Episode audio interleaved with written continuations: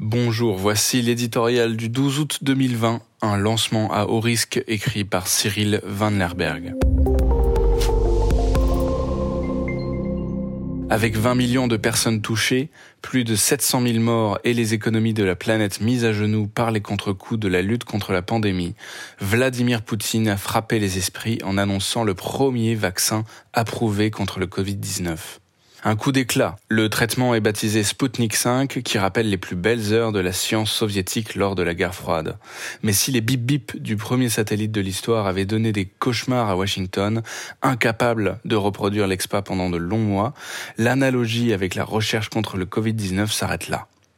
Dans le monde, au moins six candidats vaccins, anglais, américains, chinois et allemands, sont plus près de prouver leur efficacité que celui vanté par le maître du Kremlin.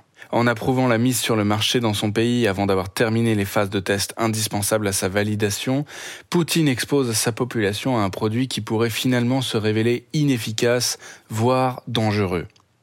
Et, au passage, il prend le risque de donner de faux espoirs au monde entier. En l'absence de toute donnée scientifique fiable, la démonstration de Poutine se résume au fait que le produit a été inoculé à sa fille et qu'elle va bien.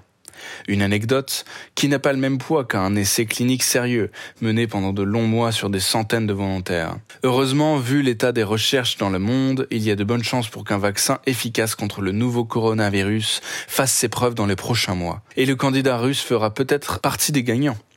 Mais par prudence, Poutine aurait dû se souvenir que si Sputnik avait offert à Moscou une première victoire dans la conquête de l'espace, les soviétiques ont perdu la course et n'ont jamais réussi à mettre le pied sur la Lune.